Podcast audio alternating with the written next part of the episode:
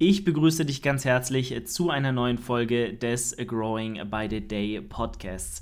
Ihr habt es wahrscheinlich schon im Titel gelesen. Heute geht es um das Thema Selbstcoaching. Ähm, eine Sache, die ja auch bei uns im Team Progress an ganz oberster Stelle steht, weil ganz, ganz viele da draußen möchten einfach keinen Coach, kein 1 zu 1 Coaching ähm, aus diversen Gründen, weil sie sich vielleicht noch nicht bereit dazu fühlen, weil sie vielleicht auch sagen, okay, ich bin noch so weit am Anfang, ich möchte erstmal meine eigenen Erfahrungen sammeln, meine eigenen Fehler machen, ähm, eigenständig vorankommen und viele sagen auch, hey, das ist mir einfach auch zu viel Geld, so, so viel möchte ich nicht investieren investieren, weil, sind wir mal ehrlich, ein Coaching unter 200 Euro, unter, also wenn ihr Steuern zahlen müsst, Umsatzsteuer, Einkommensteuer zahlen müsst, dann ist das nicht realistisch. Und wenn ihr sagt, das ist einfach momentan nicht drin, das möchtet ihr nicht, ist einfach Selbstcoaching eine super Sache. Dafür haben wir, auch, haben wir ja auch Progress for Self ins Leben gerufen, einfach um euch die Möglichkeit zu geben, zum Preis von einem Monat Coaching euren eigenen Coaching-Prozess in die Hand zu nehmen, selbst zu strukturieren, euch eigenständig Ziele zu setzen, mit einem mit einer Trainingsplanstruktur von uns zu arbeiten und da konsequent ähm, ja, Fortschritte zu machen in die eine oder andere Richtung, entweder äh, in der Diät oder im Aufbau, das müsst ihr natürlich für euch dann definieren, aber Progress Yourself hilft euch dabei, konsequent objektiv zu bleiben und macht euch Ernährungsvorgaben, Kalorienvorgaben etc. Darum soll es aber heute gar nicht gehen. Wir schauen uns die Top 5 Fehler an, die in diesem Kontext, auch mit Progress Yourself, ganz klar, also die Fehler kann man immer machen, aber wir gucken uns heute die Top 5 Fehler im Selbstcoaching an und ähm, dafür müssen wir uns erstmal anschauen, was ist Selbstcoaching überhaupt? Und äh, Selbstcoaching ist, wie es auch der Name schon vermuten lässt, ein Coaching initiiert und betreut von dir selbst. So, also du bist dein eigener Herr, du sagst dir, wo es lang geht, du übernimmst die Verantwortung für deinen eigenen Erfolg und ähm, da unterscheidet sich dann eben auch das Coaching von einem extern angeleiteten und zwar durch eine externe Instanz, durch einen Coach, weil diese Verantwortung und diese Entscheidung nimmt dir dein Coach ab. Ja, und im Endeffekt musst du natürlich trotzdem deine Zielsetzung am Anfang des Coachings definieren, aber wenn du einen Coach hast, der macht das alles für dich. Der sagt dir, tu das und das, um da und da hinzukommen. Du hinterfragst natürlich auch, ihr quatscht darüber, ihr tauscht euch aus, aber die grundlegende Entscheidungsgewalt liegt natürlich bei der externen Instanz, beim Coach, sonst hättest du dir ja in erster Linie gar keinen Coach geholt, wenn du diese Hilfe nicht brauchen würdest. So, von daher ist das schon mal die Definition, ja. Und über dem Ganzen steht erstmal im Begriff Coaching oder wenn wir über das Coaching reden, ähm, das Ziel, Verhaltensmuster von dir grundlegend zu ändern. Ja, das ist schon mal ganz, ganz wichtig zu wissen. Natürlich, Coaching definieren viele für sich so, ja, ich möchte abnehmen, ich möchte zunehmen, ich möchte Muskulatur aufbauen, aber obviously hast du das nicht so zielführend und effizient erreicht, alleine erreicht, wie du glaubst, es mit deinem Coach erreichen zu können. Und das liegt unter anderem daran, dass bestimmte Verhaltensmuster, Verhaltensweisen, Entscheidungen, die du triffst, einfach nicht so waren, wie du es vielleicht gebraucht hättest, um einfach dort effizient hinzukommen, wo du hin möchtest. Und deswegen ist ein Coach dafür da, Verhaltensweisen nachhaltig bei dir anzupassen, zu verändern und mit dir daran zu arbeiten, dich so aufzustellen ähm, in deiner Herangehensweise und auch in deiner Denk- und Lebensweise, dass du nachhaltig bei deinem Ziel, also zu deinem Ziel kommst und dann auch möglichst den nächsten Step gehen kannst. Und äh, das, da, da ist auch der Unterschied zwischen, ja, ich gehe einfach ins Training und schreibe mir meinen eigenen Trainingsplan und mache das so grob und schlafe meine sieben Stunden und äh, hitte kurz meine äh, Makros mal. Und ne, da ist der Unterschied zwischen diesem ganz normalen Gymgänger, der halt die Basics schon macht, und jemanden, der halt wirklich sagt, ich möchte ganz konkret dahin und das und das muss, muss ich dafür tun, nachhaltig und konsequent über Monate und wahrscheinlich Jahre. Und ähm, so und so will ich das angehen und ich lege mir eine Strategie zurecht. Weil der normale Gymgänger, der einfach mal drauf lostrainiert, sein Ding macht, der wird auch Erfolge erzielen, ganz klar. Aber der wird vielleicht nicht dorthin kommen und nicht das maximale Potenzial aus sich herausholen, ähm, was er herausholen könnte, wenn er strukturiert und konsequent in ein Selbstcoaching mit sich selbst geht und sagt, ich will dahin, das und das muss ich machen und da gibt es jetzt keine Alternative, da gibt es keinen Weg 2, da gibt es kein, ich mache mal weniger oder ich mache mal das nicht so ernsthaft, sondern du hast dein Ziel, du übernimmst Verantwortung für dein Handeln und ähm, stellst auch deine Lebensweise und dein, dein, dein Verhaltensweisen, deine Verhaltensmuster so um, dass sie für dein Ziel zugänglich sind. Das erstmal zum ganz konkreten, was ist Selbstcoaching überhaupt und wo unterscheidet es sich vom normalen Gymgänger? Jetzt auch ganz wichtig, deine Zielsetzung muss natürlich auch erstmal feststehen. Und da, jetzt werden auch viele sagen, ach, komm mir nicht damit, aber die Smart-Methode ist da einfach das Nonplusultra und wird jedem von euch ähm, eine klare Struktur an die Hand geben, wie er dorthin kommt oder wie er auch erstmal sein Ziel definieren soll, um es auch mit einem konsequenten Selbstcoaching realistischerweise erreichen zu können. Da sind wir schon bei einem Bestandteil, wie realistisch ist dein Ziel? Aber gehen wir mal von Anfang an kurz durch. Dein Ziel sollte S wie spezifisch sein. Du solltest es ganz klar definieren, ja, spezifisch arbeiten und dazu sagen, okay, ich möchte dann und dann auf die Bühne, ich möchte dann und dann die und die Figur haben, ich möchte XY erreichen und zwar möglichst genau definiert. M wie messbar. Du solltest natürlich das, den Fortschritt quantifizieren können oder zumindest messen können ob du on track bist, dein Ziel zu erreichen, dein spezifisch gesetztes Ziel zu erreichen oder nicht. Und da auch immer wieder nachmessen, nachevaluieren und gucken, ob du wirklich on track bist. Dann haben wir A, wie attraktiv. Ja, das sollte, das Ziel sollte erstrebenswert für dich sein, möglichst attraktiv für dich, dass du auch einen eine intrinsische Motivation hast, weiterhin an deinem Ziel zu arbeiten.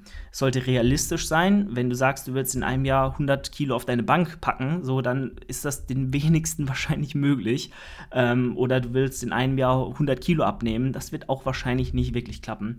Ähm, also es sollte ein realistisches Ziel sein. Es kann hochgesteckt sein, ja, es kann, es kann ambitioniert sein, aber es sollte realistisch erreichbar sein. Und dann haben wir noch den äh, letzten Punkt, terminiert oder timebound, dass du einfach hier sagst, dann und dann will ich fertig sein.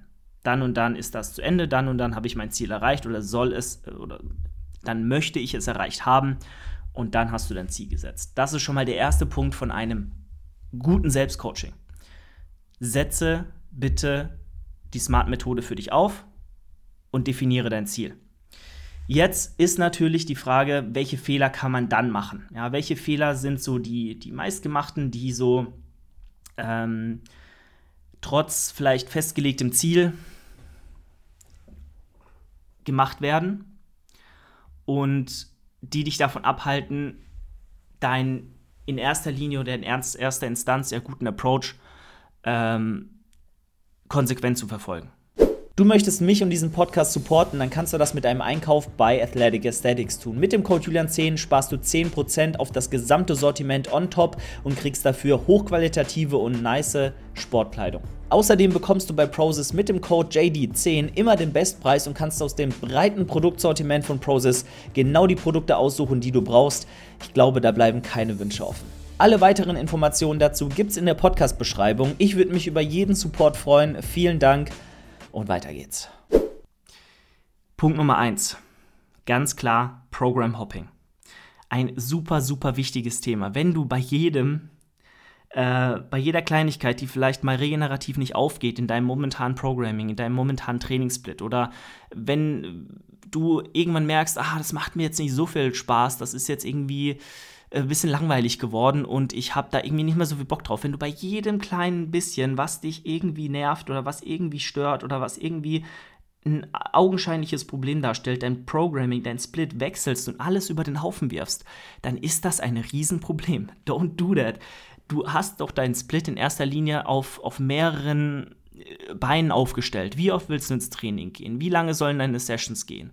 Ähm, was ist, hat Priorität? Welche Muskelgruppe soll priorisiert behandelt werden? Es gibt so viele Dinge, auf die du dein Programming gestützt hast, zu Beginn im Bestfall, dass eigentlich alles stimmen sollte und dass das für dich gut passen sollte. Natürlich, wenn du merkst, in der Praxis sieht das anders aus und ich krieg's nicht hin, das klappt nicht, dann kannst du natürlich dein Programming anpassen. Dann sollst du das auch tun, ganz klar.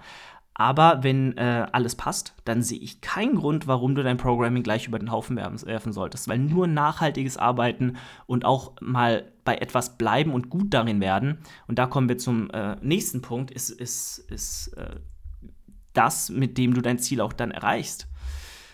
So, also Program Hopping und dann natürlich auf Mikroebene auch das Exercise Hopping. Wenn du merkst, du tauscht alle vier Wochen eine Übung aus, dann ist das ein Riesenproblem. Das ist ein Riesenproblem. Du wirst innerhalb von vier Wochen, von einem Monat, auch von einem oder zwei äh, Mesozyklen ähm, nicht, nicht deine, deine Übung, dein Potenzial ausgeschöpft haben in diesen Übungen. Und in einer Diät, in einem Cut, der vielleicht drei, vier Mesozyklen geht, Übung auszutauschen, einfach so, ist das Allerdümmste, was du machen kannst. Also es sei denn, du verletzt dich oder äh, bestimmte Maschinen sind defekt oder äh, du hast dich vielleicht bei der Übungsauswahl komplett vergriffen, dann natürlich, dann mach das initial auf jeden Fall und auch reaktiv während der Zeit im, im Cut.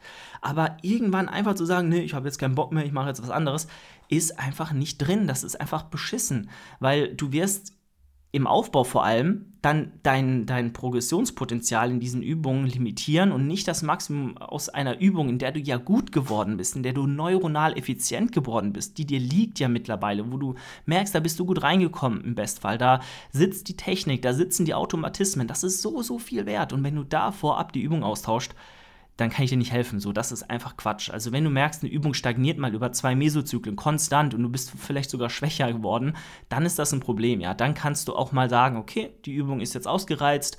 Vielleicht wird die Übung auch irgendwann nicht mehr so produktiv sein, weil du vielleicht merkst, andere Muskelgruppen schalten sich dazu, weil das Arbeitsgewicht so hoch ist oder ich kann das momentan mit dem Körpergewicht nicht mehr machen. Ähm, oder mir bereiten bestimmte Übungen aufgrund fehlender Weichteilhemmung in der Diät auch irgendwann Probleme, dann hey, go for it, tausch sie aus. Aber bevor eine Übung faktisch nicht ausgemaxt ist in ihrem Potenzial, bitte nicht wechseln. Bitte.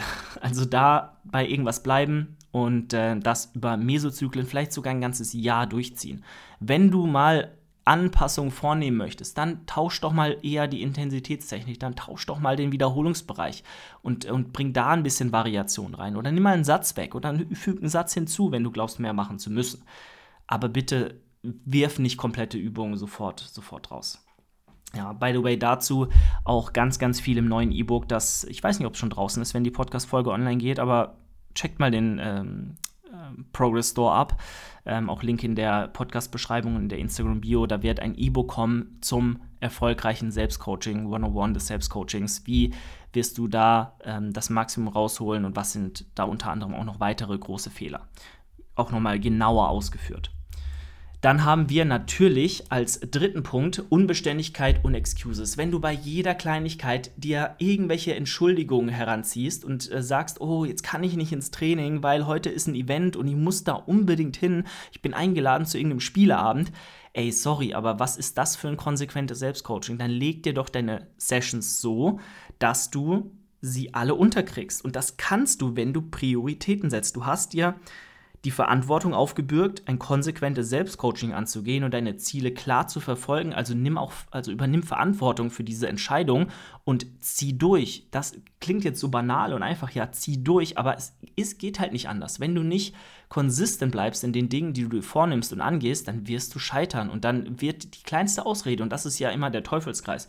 Ach ja, dieses eine Mal kann ich ein bisschen mehr essen. Dieses eine Mal macht ja jetzt irgendwie nicht den Wochenschnitt kaputt.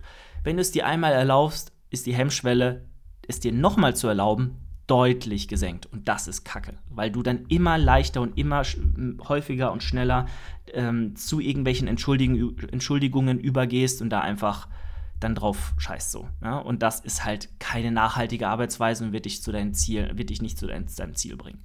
Also definitiv Consistency über Perfektionismus stellen, das immer, aber dennoch eine gewisse Rigidität in deinem Handeln und deiner Entscheidungsfindung ähm, etablieren.